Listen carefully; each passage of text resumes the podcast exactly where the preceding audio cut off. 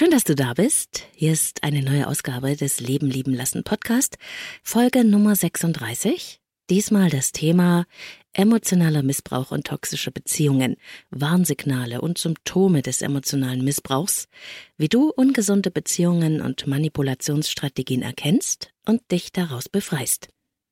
Wir klären in diesem Podcast, woran erkennst du, dass deine Beziehung ungesund bzw. toxisch ist? Was sind eigentlich die wesentlichen Warnsignale einer solchen toxischen Beziehung, auf die du achten solltest? Was sind die typischen Strategien des emotionalen Missbrauchs? Und warum ist nicht jede toxische Beziehung gleich die mit einem Narzissten? Leben, lieben, lassen. Der Podcast zum Thema Persönlichkeit, Beziehung und Selbstliebe. Von und mit Claudia Bechert-Möckel. Herzlich willkommen zu einer neuen Folge des Leben, lieben, lassen Podcasts. Ich bin Claudia Bechert-Möckel, Persönlichkeits- und Beziehungscoach aus Dresden. Ich unterstütze Menschen dabei, gelingende Beziehungen zu sich selbst und zu anderen zu führen. Und äh, ich bin heute sehr aufgeregt, weil ich mich so gefreut habe auf diese neue Folge und äh, will auch gleich Danke sagen für die Resonanz, die ich von euch bekomme. Und es freut mich deswegen so sehr, weil es ja immer eine ganze Weile dauert, bis ich wieder eine neue Folge rausbringe. Und trotzdem seid ihr so treu, äh, das freut mich sehr. Und es ist auch irre für mich zu hören, dass ich euch an so vielen Stellen in eurem Leben begleiten kann. Beim Putzen hat mir jemand geschrieben. Na, wenn das hilft. Beim Radfahren, beim Joggen natürlich, beim Baden, beim Kochen und sogar beim Einschlafen. Für mich ist es wunderbar, wenn meine Arbeit etwas bewirkt, jemandem weiterhilft. Also, dass euch dieser Podcast wirklich inspiriert, denn das ist der wirkliche Sinn hinter dem Leben leben lassen Podcast und der Zeit und dem Aufwand, die ich da gerne reinstecke. Es ist mein persönliches Warum und es ist einfach schön, wenn das auch so bei euch ankommt. Ich danke euch. Ich bekomme so viel zurück für das, was ich gebe und ich fühle mich sehr verbunden mit euch. Und ehrlich, das hat auch einen persönlichen Hintergrund, denn ich selbst hätte früher so etwas dringend gebraucht, als ich angefangen habe, mich selbst zu suchen und zu reparieren. Ich war 16 damals, ich war sehr angepasst äußerlich, war alles okay, gute Noten, sozial eingebunden, passte alles scheinbar, aber innen war ich sehr verloren, verletzt, einsam, ungeliebt und unverstanden. Und irgendwas war seltsam mit mir, anders irgendwie. Das habe ich sehr genau gespürt, denn da habe ich ja noch nichts von Hochsensibilität gewusst.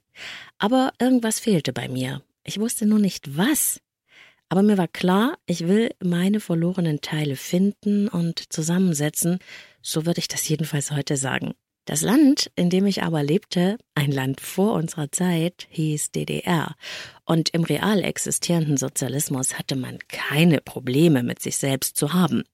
Und Unterstützung zu suchen erschien mir auch absolut abwegig. Es gab schlichtweg niemanden, dem ich mich hätte anvertrauen können. Aber irgendwas klappt immer. Wir sprechen von den frühen 80ern. Es gab Bibliotheken und aus denen habe ich mir alles geholt, was irgendwie mit Psychologie im weitesten Sinne zu tun hatte. Viel war es ja nicht, aber immerhin gab es auch in der damaligen DDR Freuds Traumdeutung oder Nietzsches, also sprach Zarathustra. Nicht, dass ich da alles verstanden hätte, aber man könnte sagen, ich äh, bekam so etwas wie einen roten Faden in die Hand. Und wenn es damals für mich eine Möglichkeit gegeben hätte, an dieses Wissen ranzukommen, das heute jedem frei zugänglich ist, das einem helfen kann, sich selbst zu verstehen und am Gelingen zu arbeiten, ich hätte mir so viel ersparen können, auch leidvolle Beziehungen. Aber andererseits, ich wäre auch nicht die, die ich heute bin. Und deshalb ist es immer wieder so wunderbar für mich zu sehen, was Menschen erreichen können. Wenn sie anfangen, sich selbst zu verstehen, wenn sie wissen, wie Veränderung gelingt, wie sie sich finden und wieder halbwegs ganz werden können. Und dass ich heute das weitergeben kann, was mir selbst einst gefehlt hat, dass ich Menschen beim sich reparieren begleiten darf, das sublimiert alle leidvollen frühen Erfahrungen meines Lebens. Es bekommt sogar plötzlich Sinn, denn dafür lohnt sich alles. Und ich liebe das Leben dafür, dass sich der Kreis schließt, wenn wir wollen. So viel vorweg. Und jetzt wird's wirklich ernst, denn ich habe mich für ein wirklich heftiges Thema entschieden, emotionaler Missbrauch und toxische Beziehungen wie du sie erkennst, wie du dich daraus befreien kannst. Und eigentlich ist das ein Thema, das wirklich nicht ganz oben auf meiner Agenda stand. Ich hatte was ganz anderes für die neue Podcast-Folge im Sinn. Aber dann ist das Thema einfach immer und immer wieder auf mich zugekommen in meiner Arbeit mit Klienten. Ich habe so viel Leid und Elend und ungesunde Verstrickung mitbekommen, dass ich das Thema einfach aufgreifen muss. Es gibt da draußen unglaublich viele wundervolle, kluge Menschen, die in emotionalem Missbrauch feststecken und in ungesunde, toxische Beziehungen verstrickt sind, dass man gar nicht genug darüber aufklären kann. Und es sind definitiv nicht nur Frauen. Und deshalb, obwohl es bereits jede Menge Material darüber in Videos, Podcasts und Blogs gibt, habe ich die wichtigsten Merkmale einer toxischen Beziehung und die ungesunden Manipulationen, die darin oft stattfinden und oft gar nicht erkannt werden, für dich zusammengefasst. Vielleicht hilft dir das ja ganz persönlich oder jemandem, den du kennst. Fangen wir an mit der Frage, was sind toxische Beziehungen? Klingt irgendwie gefährlich, oder? Toxische Beziehungen sind ungesunde Beziehungen. Das bedeutet, dass du dich im Laufe der Zeit in dieser Beziehung selbst verlierst, dass dein Fokus zunehmend außerhalb von dir selbst ist und du mehr damit beschäftigt bist, dich nach dem anderen auszurichten als nach dir selbst. Das wird von dir erwartet, und dieses Muster erfüllst du zunehmend, weil du glaubst, dafür Liebe zu bekommen. Oft findet, wie gesagt, emotionaler Missbrauch statt, Manipulation, Ausbeutung. Du wirst klein gemacht und verletzt, emotional und manchmal sogar auch körperlich. Dein Selbstwert schwindet mit der Zeit, genauso wie deine Lebensfreude.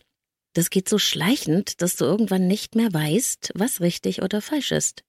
Du bist in Angst und Schuldgefühlen gefangen. Selbstzweifel quälen dich. Du wirst immer unsicherer, versuchst passend zu sein und dich anzustrengen, damit dein Partner dich liebt und weißt am Ende vielleicht gar nicht mehr so richtig, wer du eigentlich bist. Die angestrebte Verschmelzung mit dem anderen wird das bestimmende Muster der Beziehung, dem sich alles andere unterzuordnen hat. Werbung. Es gab mal eine Zeit, da war für mich Kosmetik einfach nur Kosmetik. Heute habe ich da schon andere Ansprüche. Naturnahe und pflanzliche Inhaltsstoffe finde ich wichtig und gute Hautverträglichkeit und dabei auch noch maximale Wirkung. Am besten vegan und auf jeden Fall tierversuchsfrei. Und genau deshalb habe ich Assam Beauty für mich entdeckt. Assam Beauty steht für hochwertige und wirksame Pflegeprodukte für Gesicht, Haare und Körper, umweltfreundlich in Deutschland produziert unter sehr hohen Qualitätsstandards. Und das spürt man einfach. Die Kombi aus pflanzlichen und Hightech-Wirkstoffen ist einfach perfekt. Meine Geheimtipps sind die Resveratrol Tagescreme, das innovative Sonnenschutzserum mit hohem Lichtschutzfaktor und die parfümfreie, feuchtigkeitsspendende Hyaluron-Gesichtscreme. Das ist perfekt für schöne, glatte Sommerhaut. Aber ich bin sicher, du findest deine ganz eigenen Lieblinge im Assam Beauty Shop. Risikolos shoppen mit 30 Tage Rückgaberecht. Geh jetzt auf assambeauty.com und such dir deine neue Beauty-Routine aus. Mit meinem Code LebenLieben15, ein Wort, gibt's 15% Rabatt für dich. Den Link und den Rabattcode findest du auch in den Shownotes dieser Episode hier. Wenn du dir eine Waage vorstellst und in eine der Waagschalen legst du das, was du an Schönem in dieser Beziehung hast, das, was dich daran wirklich glücklich macht, und in die andere Schale legst du das, was der Preis dafür ist, den du für dieses Glück zahlst. Dann wird es in einer toxischen Beziehung kein Gleichgewicht geben. Das Leid wird sehr viel größer sein als das Glück, das du erlebst, und zwar dauerhaft. Ich gehe diesmal nicht in der Tiefe darauf ein, dass es auch eigene innere Muster gibt, die einen anfällig machen für ungesunde, toxische und selbstausbeuterische Beziehungen.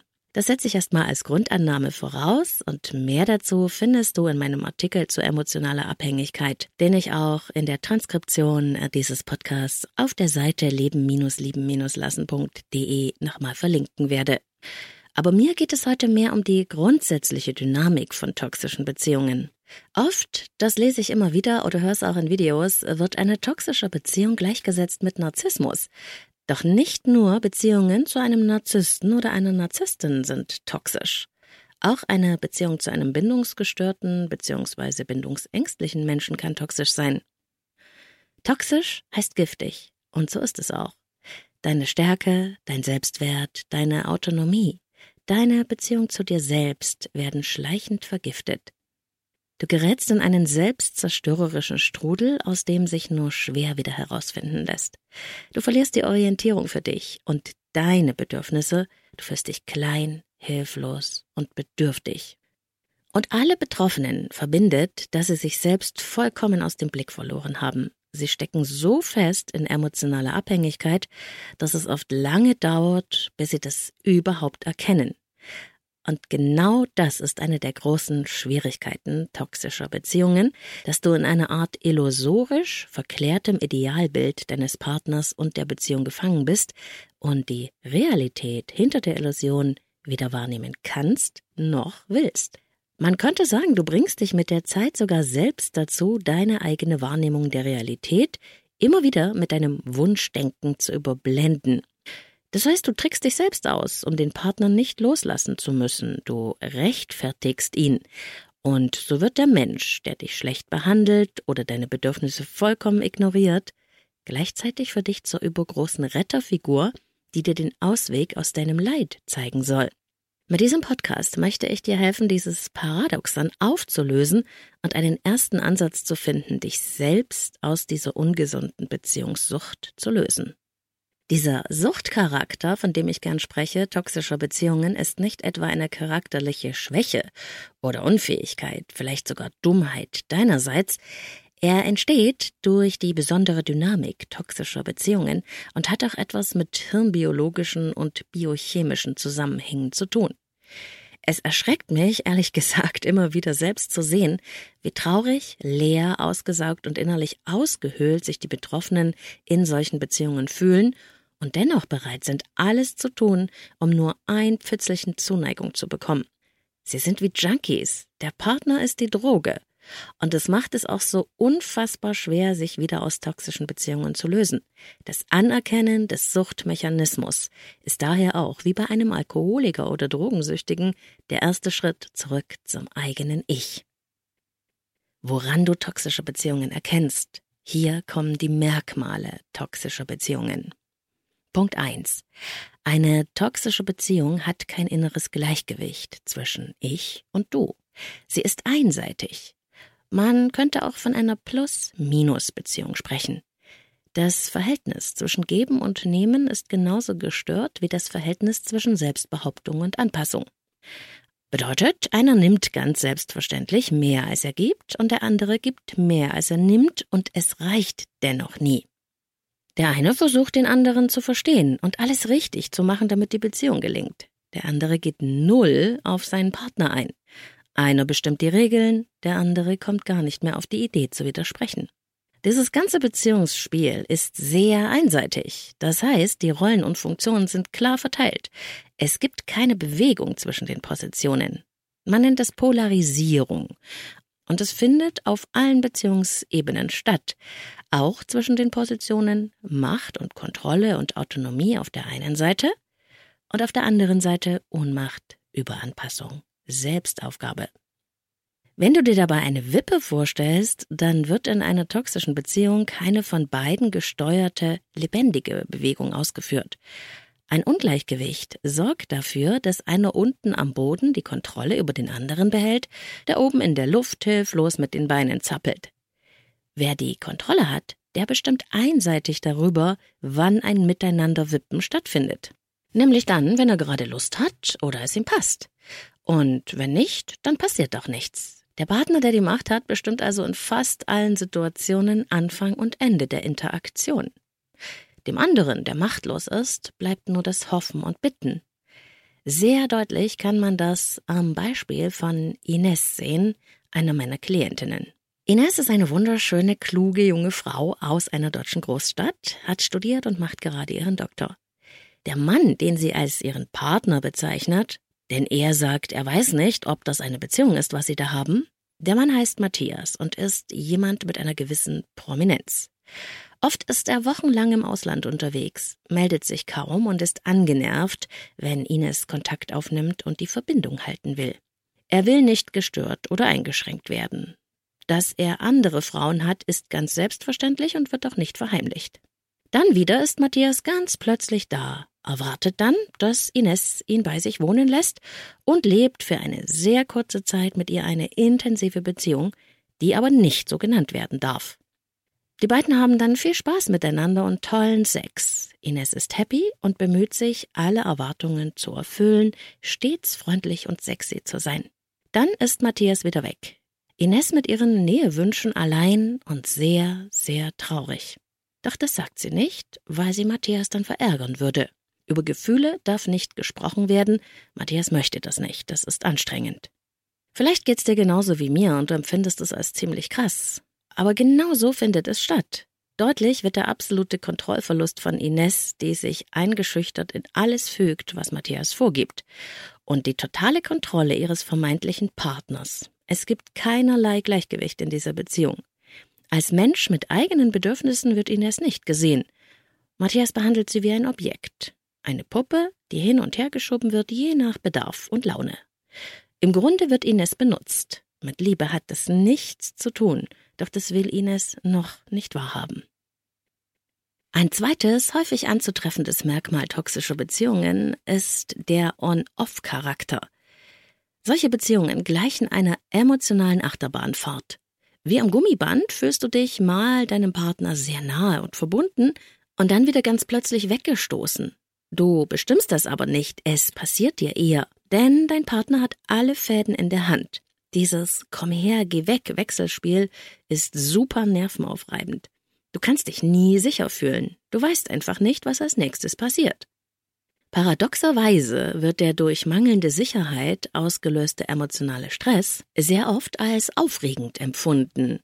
Denn eine toxische Beziehung ist alles andere als langweilig. Das steigert wiederum die Leidenschaft und das führt zu einer Verstärkung des Bindungswunsches.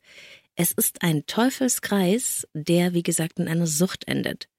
Der emotionale Stress, der durch die gefühlte Achterbahnfahrt in der Beziehung entsteht, kann nämlich mit Lebendigkeit und Temperament verwechselt werden. Das wiederum aktiviert dein Bindungssystem. Warum das so ist, kann die Wissenschaft bis heute nicht genau erklären. Man weiß aber, dass Menschen, die sich in stressbeladenen, angstbesetzten Situationen kennenlernen, eine sehr viel größere Bereitschaft haben, sich zu verlieben, als in weniger stressbesetzten Alltagssituationen. Punkt Nummer drei. Besonders typisch ist der Verlauf einer toxischen Beziehung. Sie beginnt immer spektakulär, mit einer Art euphorischem Urknall. Auf einmal ist da jemand, der einen so unglaublich liebt, alles für einen tut, einen auf Händen trägt, um einen wirbt, sich bemüht. Du fühlst dich wie im siebten Himmel. Noch nie hast du dich jemandem so nahe gefühlt. Und ganz am Anfang denkst du vielleicht noch, wie kann das sein? Er oder sie kennt mich doch kaum. Aber deine Zweifel verfliegen ganz bald im Zauber dieser übergroßen Liebe und der rasanten Geschwindigkeit. Gerade toxische Beziehungen beginnen oft als eine Art magische Seelenverwandtschaft. So scheint es jedenfalls. Es passt einfach alles. Es ist so anziehend, wie im Film. Du öffnest dein Herz und verbindest dich mit diesem ganz einzigartigen Menschen. Sehr schnell werden dann große gemeinsame Pläne gemacht. Es gibt keine Fragen, nur Möglichkeiten. Liebe schafft alles. In der Euphorie und der Freude, endlich geliebt zu sein, merken die Betroffenen gar nicht, dass das alles ein bisschen drüber ist und die schwärmerischen Visionen ganz wenig Substanz haben. Dieses Liebesbombardement ist einfach zu schön, um wahr zu sein. Diese Anfangsphase der Beziehung ist der Auftakt und kommt nie wieder. Aber das weißt du am Beginn der Beziehung noch nicht und du wirst das später nicht wahrhaben wollen und ständig versuchen, eben diesen Anfangszustand, der so euphorisch war, wieder zu erreichen. Er wird dein Ankerpunkt und der Maßstab aller Dinge. Eine Verheißung des Glücks, das möglich ist. Bald nach der sogenannten Lovebombing-Phase beginnt dein Traum zu bröckeln. Erste kleine Sticheleien, Abwertungen, die ganz subtil in Humor verpackt sind, oder auch eine immer öfter auftretende emotionale Distanzierung, emotionale Unerreichbarkeit zeigen sich. Auch Unzuverlässigkeiten oder Genervtheit können auftreten. Ein zunehmendes Desinteresse des Partners oder Distanzierung in emotionaler und auch räumlicher Hinsicht. Das wird aber am Anfang von den Betroffenen erstmal gar nicht wahr oder gar nicht ernst genommen oder als vorübergehendes Phänomen abgetan. Das lässt du deinem Partner einfach durchgehen. Natürlich verzeihst du ihm, auch wenn er dich gar nicht darum bittet. Erstens bist du ja noch in allerschönster Sicherheit und im Rausch der einzigen und übergroßen Liebe. Andererseits willst du ihn verstehen, ihm zeigen, dass du nicht gleich wegrennst, wenn es schwierig ist. Schließlich ist es dir ernst mit dieser Liebe und diesem Menschen. Dieser Prozess kann schnell gehen oder etwas dauern, er mündet aber immer im Kippen der Beziehungsdynamik in ihr anfängliches Gegenteil. Die Bemühungen um dich werden am Ende dieser Phase weitestgehend eingestellt. Die Gefühle scheinen irgendwie erkaltet. Immer häufiger wirst du kritisiert, verletzt oder auch gedemütigt. Wenn du über diese Probleme reden willst, kommt es häufig zum Streit, an dessen Ende es keine richtige Klärung gibt. Dein Partner ist beleidigt, weist dir den schwarzen Peter zu und versteht nicht, was du eigentlich von ihm willst. Alles wäre doch gut, so heißt es, wenn du nicht immer so nerven würdest, so anstrengend wärst, nie zufrieden und so weiter. Von da an kommt es zu immer wiederkehrenden Abläufen von Anziehung und Ablehnung. Die oben genannte Achterbahnfahrt beginnt. Kurze Phasen des Glücks wechseln mit Distanzierung, Streit und Vorwürfen. Diese Konflikte werden oft als ganz normale Beziehungsprobleme missverstanden. Allerdings finden sie keine Lösung, außer eben eine ungesunde toxische. Und die besteht darin, dass ihr euch unausgesprochen irgendwann darauf einigt, wer Opfer und wer Täter ist. Du bist schuld, wenn es schwierig wird. Am Anfang wehrst du dich noch dagegen, später glaubst du das vielleicht auch.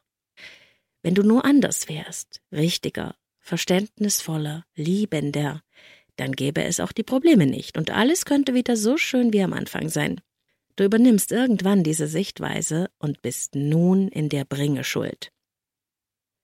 Doch selbst diese Aufopferung ändert nichts daran, dass die Beziehung zwischen Anziehung und Ablehnung, ich nenne das das Komm her, geh weg Phänomen, pendelt. Alle meine Klienten haben während dieser Achterbahnfahrt irgendwann den Absprung versucht, weil sie einfach aufgeben wollten.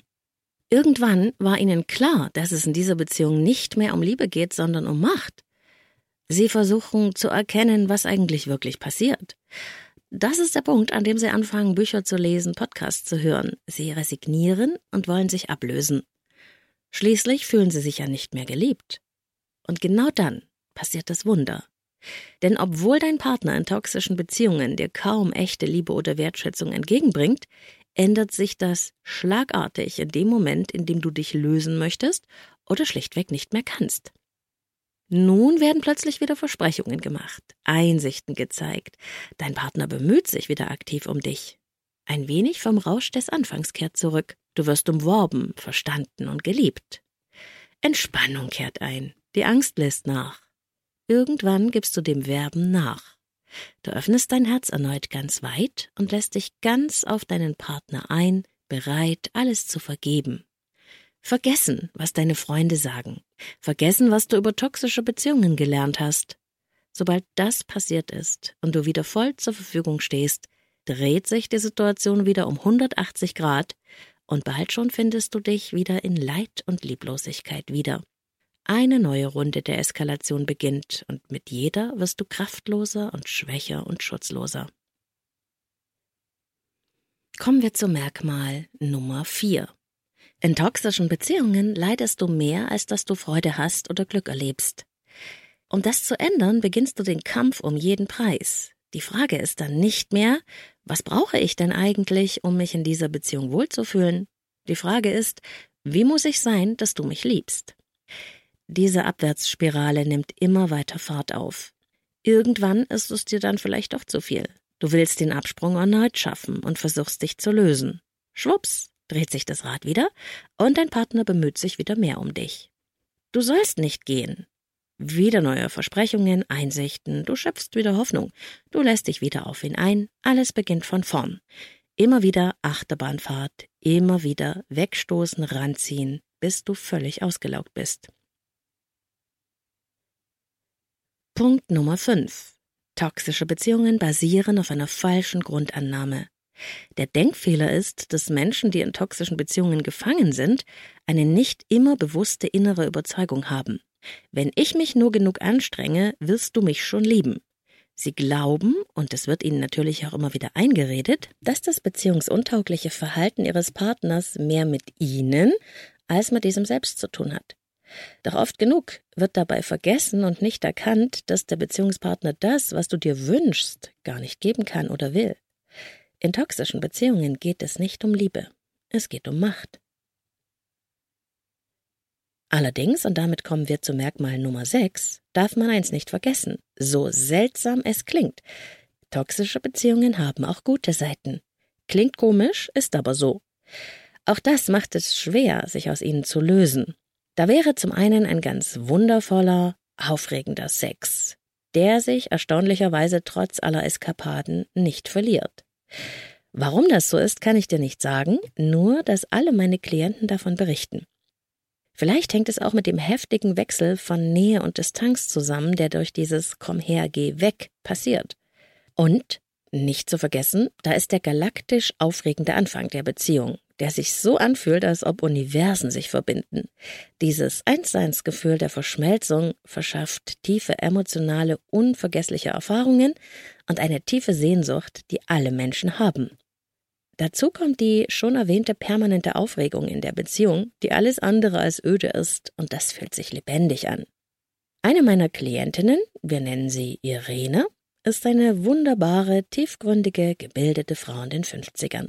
Irene ist lebenslustig, selbstbestimmt, attraktiv. Nach einer langen Ehe ist sie geschieden und froh damit. Irene hat viele Hobbys und Interessen und sie ist mit ihrem Leben im Großen und Ganzen zufrieden. Bei einem Seminar lernt Irene Michael kennen.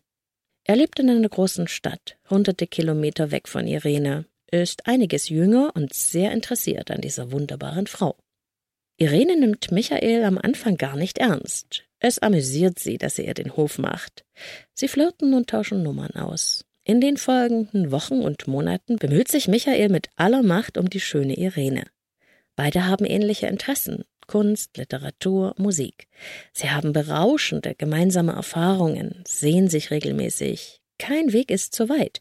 Sie lesen sich am Telefon Gedichte vor, haben Sex, der alle Vorstellungen sprengt, und entwickeln gemeinsame Ziele und Visionen für die Zukunft.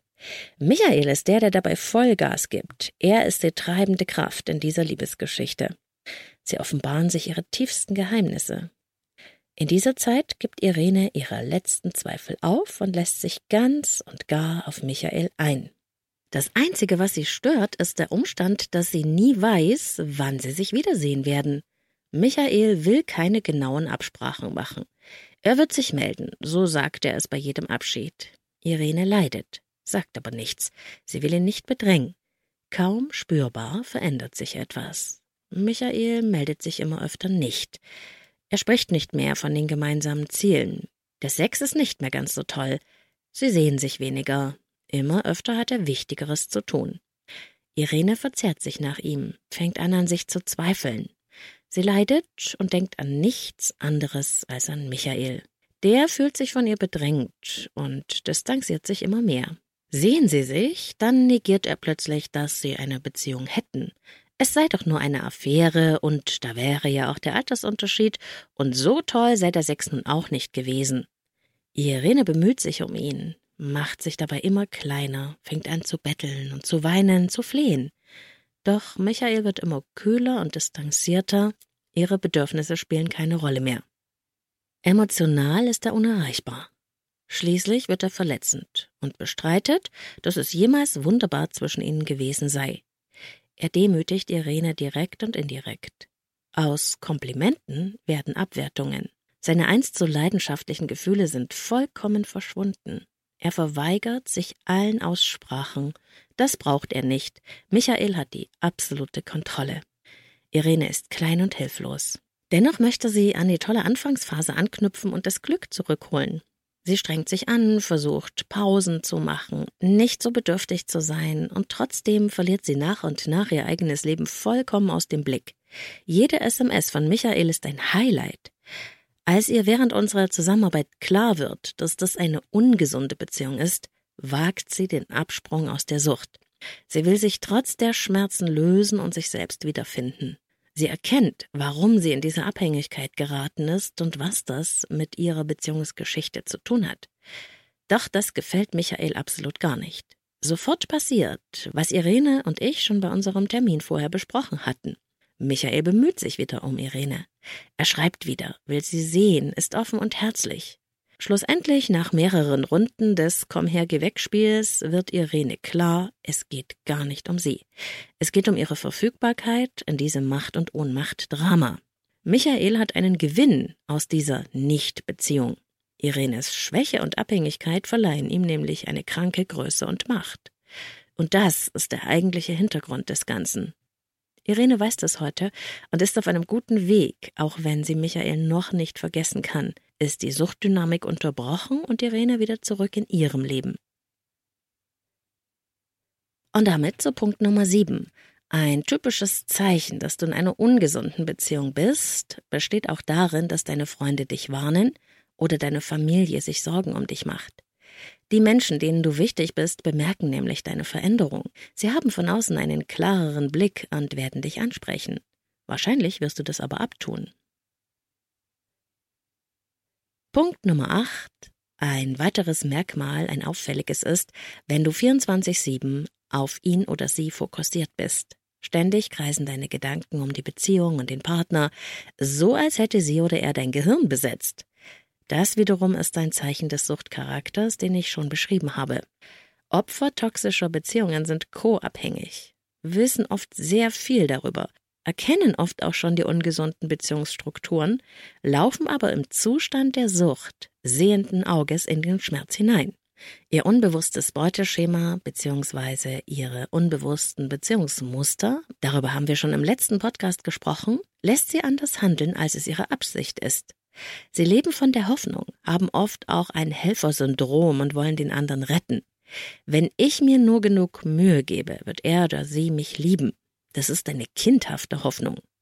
Wenn dich dieses Thema interessiert, dann hör noch mal rein in den Podcast über das innere Kind. Punkt Nummer 9. Obwohl du sonst in deinem Leben sehr selbstbestimmt warst, weißt du nun oft nicht mehr, was richtig ist oder falsch. Du bist verwirrt, kannst nicht mehr klar erkennen, was los ist. Punkt Nummer 10. Vielleicht hast du auch mit der Zeit alte Kontakte und Freunde vernachlässigt, weil das dein Partner nicht will. Du richtest dich immer stärker nach seinen Vorstellungen von dir aus, anstatt deine eigenen Vorstellungen zu leben. Alles, was er nicht will, stellst du nach und nach ab. Punkt Nummer 11. Dein eigenes Lebensterritorium verweist dadurch. Interessen richten sich auch nach denen des Partners. Der Scheinwerfer deiner Aufmerksamkeit ist mehr bei deinem Partner als bei dir selbst. Es gibt ein auffälliges davor und danach der Beziehung. Davor warst du fröhlich, selbstbestimmt und offen, nun bist du ängstlich, abhängig und klein. Merkmal Nummer 12. Immer wenn dein Partner dir etwas Zuneigung oder Nähe schenkt, geht es dir sofort besser. Das alte Hochgefühl kehrt zurück. Du bist voller Hoffnung. Man nennt das Krümel hoch. Denn es sind ja nur ein paar Brocken, die dir hingeworfen werden, dich aber in Euphorie und Hoffnung versetzen.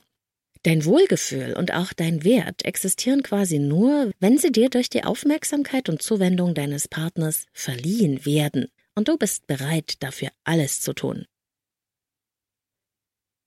Punkt Nummer 13. In einer toxischen Beziehung lernst du auf Eierschalen zu laufen, bist immer vorsichtig, dass du ihn oder sie nicht verschreckst, keinen Ärger bekommst, ihr oder ihm nicht so nahe trittst und sie mit deinen berechtigten Vorwürfen etwa verletzt. Punkt Nummer 14. Es gibt keine wirkliche Bereitschaft zur Auseinandersetzung oder Klärung der Beziehungsprobleme. Die werden vom Partner negiert oder dir zugeschoben. Es gibt keine Übernahme für Verantwortung des eigenen Anteils an Problemen seitens deines Partners. Auch hier ist die Sache einseitig. Stattdessen reagiert dein Partner verletzt oder beleidigt, gerne auch mit Rückzug, wenn du eigenen Bedürfnissen Raum geben willst oder Beschwerden vorbringst. Werbung. Es gab mal eine Zeit, da war für mich Kosmetik einfach nur Kosmetik. Heute habe ich da schon andere Ansprüche. Naturnahe und pflanzliche Inhaltsstoffe finde ich wichtig und gute Hautverträglichkeit und dabei auch noch maximale Wirkung. Am besten vegan und auf jeden Fall tierversuchsfrei. Und genau deshalb habe ich Assam Beauty für mich entdeckt. Assam Beauty steht für hochwertige und wirksame Pflegeprodukte für Gesicht, Haare und Körper, umweltfreundlich in Deutschland produziert unter sehr hohen Qualitätsstandards. Und das spürt man einfach. Die Kombi aus pflanzlichen und Hightech-Wirkstoffen ist einfach perfekt. Meine Geheimtipps sind die Resveratrol Tagescreme, das innovative Sonnenschutzserum mit hohem Lichtschutzfaktor und die parfümfreie, feuchtigkeitsspendende Hyaluron-Gesichtscreme.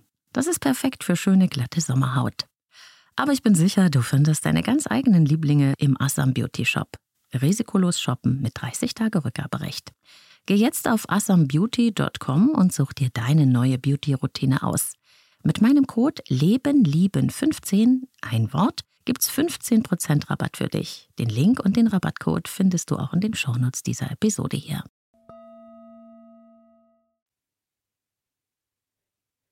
Punkt Nummer 15.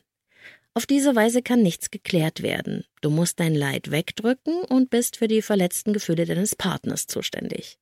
Diese Überanpassung entfernt dich immer weiter von dir selbst. Punkt Nummer 16. Du schaust mit einem Podestblick auf deinen Partner. Wirkliche Augenhöhe fehlt. Er oder sie werden von dir idealisiert. Du nimmst ihn oder sie in Schutz, anstatt für dich einzutreten. Du bist nicht auf deiner Seite, sondern ihr seid beide auf der Seite des Partners. Eine Art unheilige Koalition entsteht, die auf deine Kosten geht. Merkmal Nummer 17. Trotz deiner Verzweiflung und deines Schmerzes verdrängst du deine eigenen Verletzungen immer wieder und versuchst stattdessen ihn oder sie zu verstehen. Du identifizierst dich mit den Anschuldigungen und der Kritik so, als wärst du gehirngewaschen. Schlussendlich seid ihr euch einig, dass du das Problem bist. Merkmal Nummer 18. Deine Lebensfreude und Energie verschwinden zunehmend. Oft treten psychosomatische Beschwerden auf. Fast alle meiner Klienten mit der Thematik toxische Beziehung leiden unter solchen Beschwerden wie Übelkeit, Kraftlosigkeit, depressive Verstimmungen, Kopfschmerzen, Bauchschmerzen, Rückenschmerzen.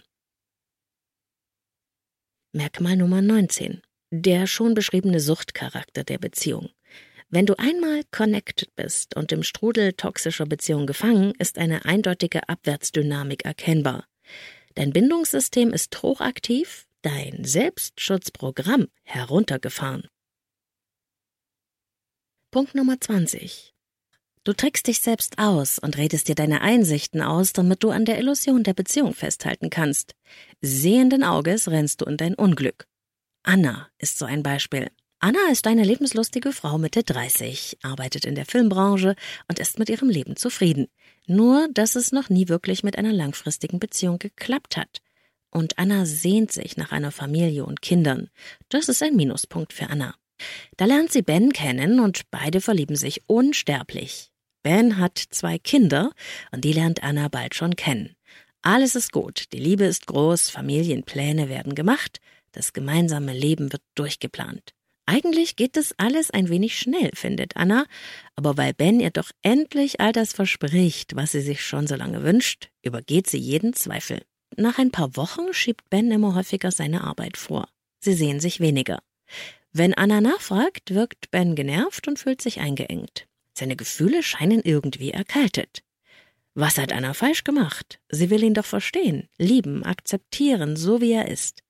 Er soll sich sicher fühlen, Anna schreibt Briefe, will mit ihm reden. Sie streiten viel.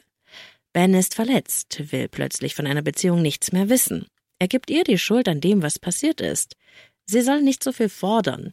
Es würde ihm dadurch schlecht gehen. Vom gemeinsamen Leben und der Familie ist keine Rede mehr. Sie hätte sich das alles nur eingebildet. Sie würde übertreiben und sei überhaupt eine Furie. Kein Wunder, dass sie bis jetzt keine Familie hätte. Ben wird wütend, als Anna das nicht akzeptieren will. Er beleidigt sie und macht ihr haltlose Vorwürfe. Er fühlt sich verletzt und Anna ist schuld. Anna glaubt nach einer Weile, dass sie einfach schrecklich ist und an allem allein die Schuld trägt. Sie bettelt um ein Treffen. Ben kanzelt sie ab. Als wir miteinander arbeiten, dauert es lange, bis Anna aufhört, Bens verletzendes Verhalten zu verteidigen und ihre eigene Position einzunehmen. Es stellt sich heraus, dass Bens Beziehungen immer den gleichen Verlauf haben. Das hilft Anna zu verstehen, dass Ben tut, was er tut, weil er es immer so macht und nicht, weil sie nicht gut genug ist, und sie gibt ihre Rettungsversuche auf. Nächster Punkt.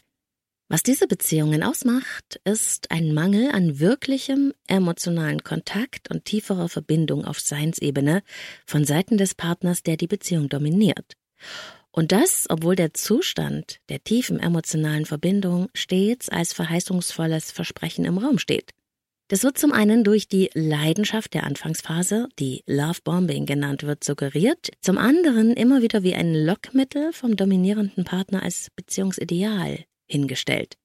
So wird sich der emotional abhängige Part immer wieder bemühen, diesen Sehnsuchtsort tiefe Verbindung innerhalb der Beziehung zu erreichen. Doch es bleibt eine Fata Morgana. Merkmal Nummer 21. In toxischen Beziehungen finden oft, nicht immer, auch Formen emotionalen Missbrauchs statt. Hier eine kurze Übersicht, die keinen Anspruch auf Vollständigkeit erhebt. Formen emotionalen Missbrauchs. Gaslighting. Dieser Ausdruck steht für Irreführung. Deine Wahrnehmung wird immer wieder in Frage gestellt oder belächelt. Solange bis du glaubst, verrückt zu werden und vollkommen verunsichert bist. Das bildest du dir doch alles nur ein, ist ein typischer Satz, der mit Gaslighting in Verbindung steht. Eine Klientin hatte Beweise dafür, dass sich ihr Partner mit einer anderen Frau getroffen hatte. Er lachte sie aber nur aus, als sie ihn konfrontierte, nannte sie eifersüchtig und hysterisch und war beleidigt. Schließlich entschuldigte sie sich bei ihm und glaubte, sich geirrt zu haben. Sie machte sich große Vorwürfe. Schuldumkehr. Die Verantwortung für alles, was schwierig in der Beziehung ist, wird auf dich abgewälzt. Selbst wenn es offensichtlich ist, dass der Partner einen großen Anteil am Problem hat oder die Schuld trägt, zum Beispiel auch bei körperlicher Gewalt, heißt es, was hatte ich denn für eine Wahl? Du bringst mich doch so weit. Eine Klientin, deren Partner sie selbst und auch ihr Kind immer wieder geschlagen hatte, glaubte schließlich selbst daran, dass sie ihren Partner ja provozieren würde. Manchmal, das kannst du dir bestimmt vorstellen, bleibt mir da kurz die Sprache weg. Genau dieses Beispiel zeigt aber auch die Toxizität und die Vernebelung, die in solchen Beziehungen auftritt. Kleinmachen, erniedrigen. Immer wieder gibt es teils verdeckte, teils offene Angriffe auf den Selbstwert des Partners. Die Botschaft dieser Diskriminierungen, die oft auch vor anderen stattfinden, ist immer, du bist ungenügend, nicht gut genug. Lächerlich machen oder Beschämungen gehören auch zum Repertoire. Etwaiges Fehlverhalten wird vom Partner mit Schweigen oder Ignoranz bestraft. Ausgeliefert sein und Machtlosigkeit des anderen sind die Folge und führen wiederum dazu, Abbitte zu leisten und zu Kreuze zu kriechen, um wieder in Kontakt zu kommen. Double Binds, Doppelbotschaften spielen eine große Rolle. Die Kluft zwischen Gesagtem und Getanem ist unüberbrückbar. Das habe ich doch gar nicht gesagt, heißt es immer wieder. Was heute versprochen wird, ist morgen kein Thema mehr. Isolation. Dein Partner zeigt dir, dass er deine Freundin nicht mag. Er will dich ganz für sich haben. Du sollst dich nur nach ihm ausrichten.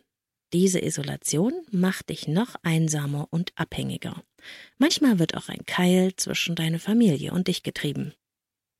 Das sind nur einige Merkmale. Nicht alle müssen vorkommen und nicht alle in der beschriebenen Intensität.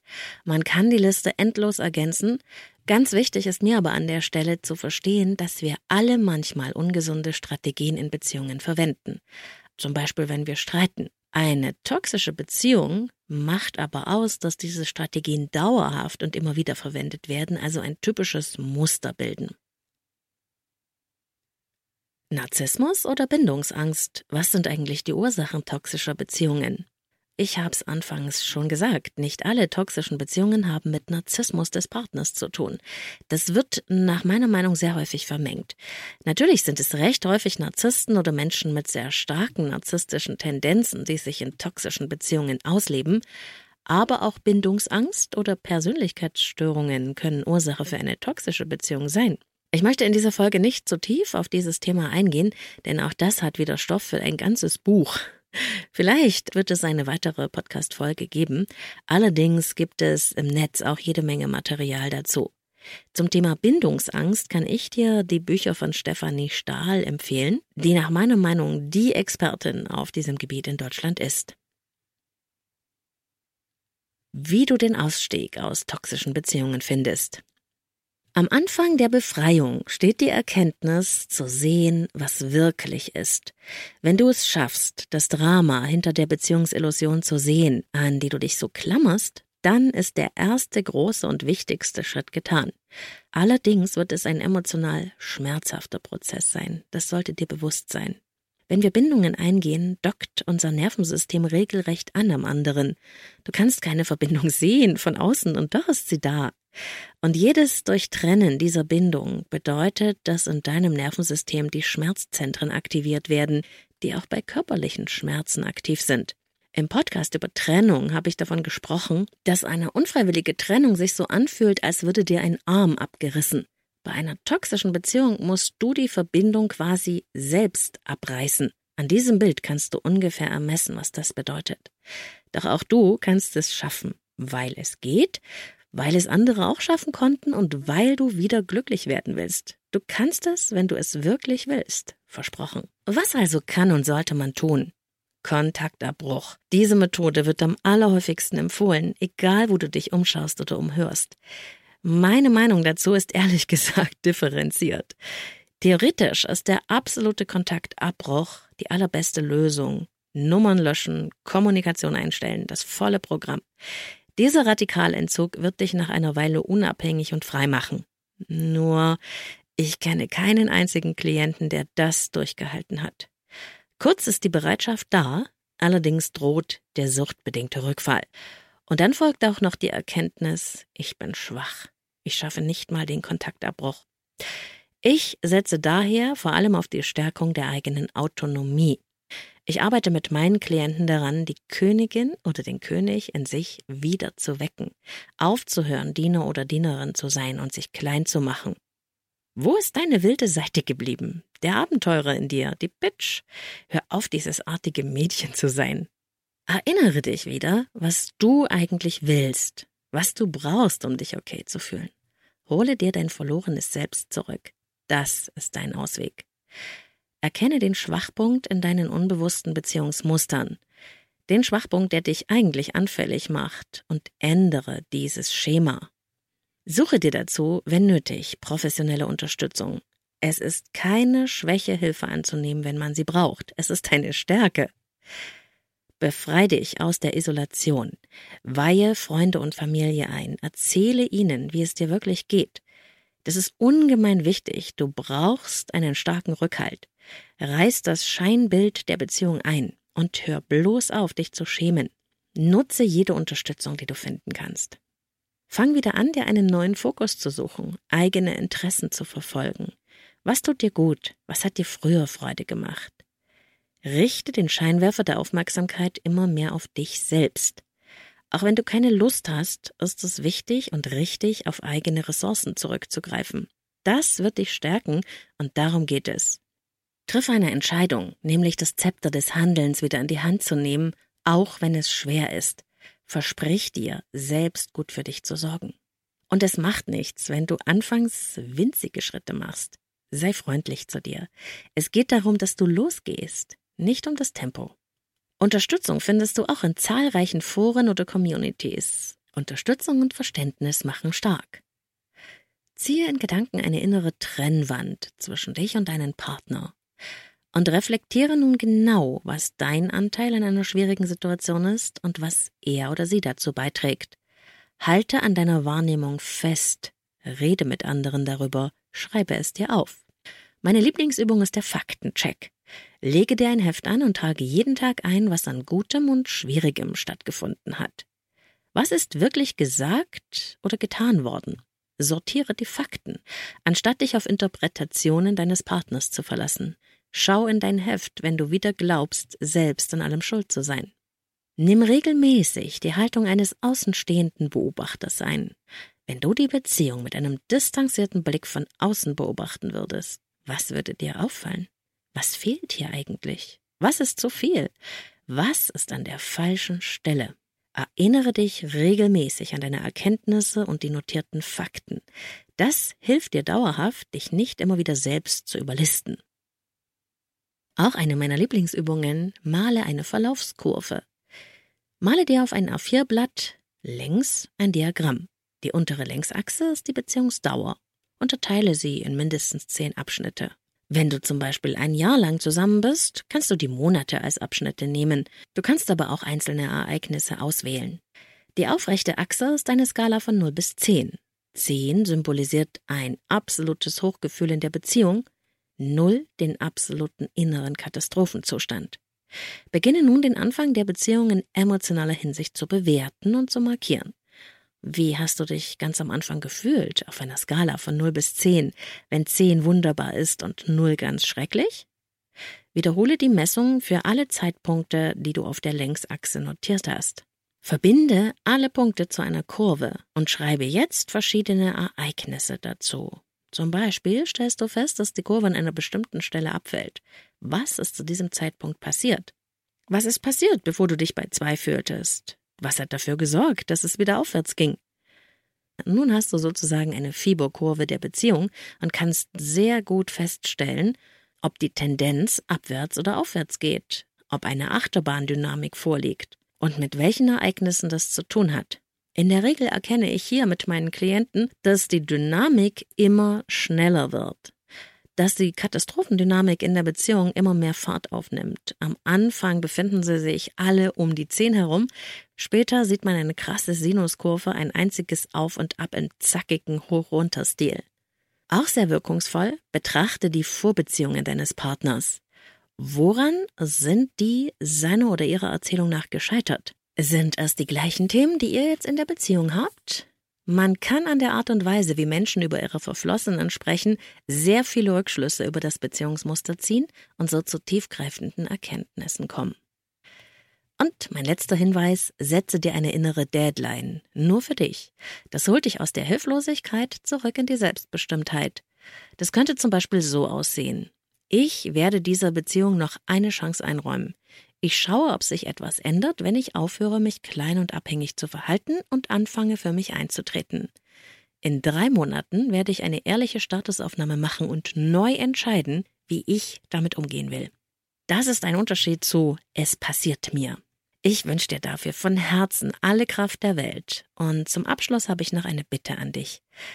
Ich stecke sehr viel Zeit und Energie in den Podcast und den Blog, weil es mir sehr wichtig ist, dass diese Inhalte den Menschen helfen, die das wirklich brauchen, dass sie sich erkennen, sich verstanden fühlen und neue Wege einschlagen können.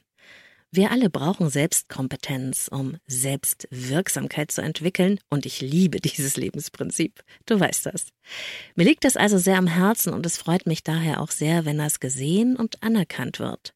Und wenn du jemanden kennst, dem diese Themen aus dem Leben leben lassen Podcast auch helfen könnten, oder die Artikel auf leben-leben-lassen.de, wo alle Podcasts nochmal als Artikel vorliegen, da freue ich mich, wenn du die Inhalte teilst, likest oder was auch immer, denn die Algorithmen auf YouTube, auf Apple Podcasts und überall da, wo ich unterwegs bin, funktionieren ja so, dass nur dann Themen nach oben steigen, wenn es Likes, Kommentare und geteilte Inhalte gibt.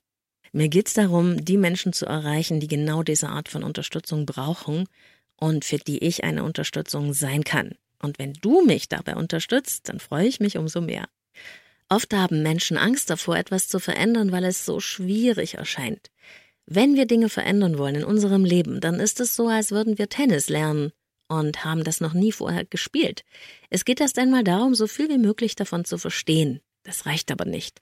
Wir müssen raus auf den Platz und anfangen zu üben. Erst dann machen wir die Erfahrung, dass es immer besser und besser gelingt. So funktioniert nun mal unser Gehirn und das gilt auch für persönliche Veränderungsprozesse. Du brauchst Training, praktisch. Und am besten, du spürst dabei in dich hinein, wie das für dich aussieht. Bist du jemand, dem das reicht, äh, was ich dir hier an die Hand gebe oder was du aus Büchern und Artikeln und Videos erarbeitet hast, um damit selbst zu trainieren? Oder spürst du, dass du vielleicht ein bisschen Rückenwind brauchst, dir persönliche Unterstützung und Begleitung wünschst, einen Sparringspartner, einen Coach? Dann suche dir diese ganz persönliche Unterstützung, wo immer du sie finden kannst und wo es gut für dich passt. Ich biete meinen Klienten dafür ein 30 Minuten Kennenlerngespräch an via Zoom oder ganz persönlich hier vor Ort, wenn du in der Nähe wohnst. Und da ist dann Raum für dein Thema, deine Veränderungswünsche, alle möglichen Fragen und vor allem die, ob man sich von beiden Seiten eine Zusammenarbeit vorstellen kann. Denn das ist überaus wichtig für den Beratungserfolg. Und auch ich kann ja nicht für jeden passend sein. Mehr dazu findest du ganz ausführlich auf leben-lieben-lassen.de unter dein Coaching. Allerdings, es gibt einen klitzekleinen Haken. Ich will nicht zu viel versprechen, ich bin nämlich nicht sehr spontan, da ich mit sehr vielen Klienten arbeite. Ein wenig Geduld wird eine Zusammenarbeit mit mir kosten. Und bitte, egal in welcher schwierigen, verzwickten und scheinbar ausweglosen Situation du dich gerade befindest, und glaub mir, ich höre sehr oft solche schmerzhaften Geschichten, bitte gib nicht auf. Ich weiß, dass man sich oft auch noch schämt, wenn es einem richtig schlecht geht, dass man Angst hat, es könnte einen eh niemand verstehen. Doch das ist nicht wahr. Noch einmal appelliere ich an dich. Such dir Unterstützung in deiner Nähe, in deinem Umfeld, teile dich Freunden und deiner Familie mit, such dir vielleicht eine Therapie, wenn es das ist, was du brauchst. Ich bedanke mich fürs Zuhören, freue mich, dass ich dich begleiten und inspirieren kann. Sende dir ganz liebe Grüße. Bis zur nächsten Folge von Leben lieben lassen. Das Thema wird dann lauten Dein böses Ich. Es geht um die Fake News unseres Selbstbildes, wie sie unser Leben beeinflussen und wie wir sie aushebeln können. Ein Großteil des Inhaltes steht schon, denn im Moment sitze ich in einem Ferienhaus in Kroatien auf der Terrasse und habe Zeit und Muße für meine Lieblingsbeschäftigung, das Schreiben, während mein Hund in der Sonne döst und meine Familie beim Baden ist. So schön kann Urlaub sein. Alles Gute für dich, deine Claudia. Und jetzt kurz Werbung für Avea, dem führenden Schweizer Unternehmen in Sachen Longevity-Forschung. Avea hat sich einen Namen gemacht mit hochwertigen Supplements auf dem neuesten Stand der Wissenschaft für ein langes und gesundes Leben. Und wichtig dafür ist auch, hast du vielleicht schon gehört, ein möglichst stabiler Blutzuckerspiegel, ohne allzu heftige Spitzen und Abstürze, wie das zum Beispiel nach einem kohlenhydratreichen Essen entstehen kann. Und zum Glück gibt es eine natürliche Möglichkeit, solche Glucose-Crashs zu vermeiden, die ja nicht gut für unseren Körper sind. Von Avea gibt's den Stabilizer mit einer revolutionären blutzuckerstabilisierenden Formel. Im Stabilizer sind drei natürliche Inhaltsstoffe und die blockieren ca. 40 Prozent der Kohlenhydrate beim Essen. Das bringt deinen Blutzuckerspiegel in Balance, wenn du mal was richtig Kohlenhydratreiches isst, wie zum Beispiel einen Geburtstagskuchen. Eine Kapsel vor dem Essen, wenn es zu üppig wird, und die Zuckercrashs bleiben aus, und zwar auf die natürliche Weise dank weißem Maulbeerblatt und Berberin, die im Stabilizer drinstecken. Und das Gute dabei, bleibt unser Blutzuckerspiegel stabil, fühlen wir uns nicht nur besser, es erhöht sich auch das Sättigungsgefühl und die Heißhungerflashs bleiben aus. Hast du auch Lust, den Stabilizer von Avea oder die anderen Longevity-Produkte selbst mal zu testen? Mit dem Code LLL bekommst du 15% auf deine erste Bestellung und du kannst risikofrei testen, denn Avea bietet eine 90-Tage-Geld-Zurück-Garantie. Link und Rabattcode findest du in den Shownotes dieser Episode.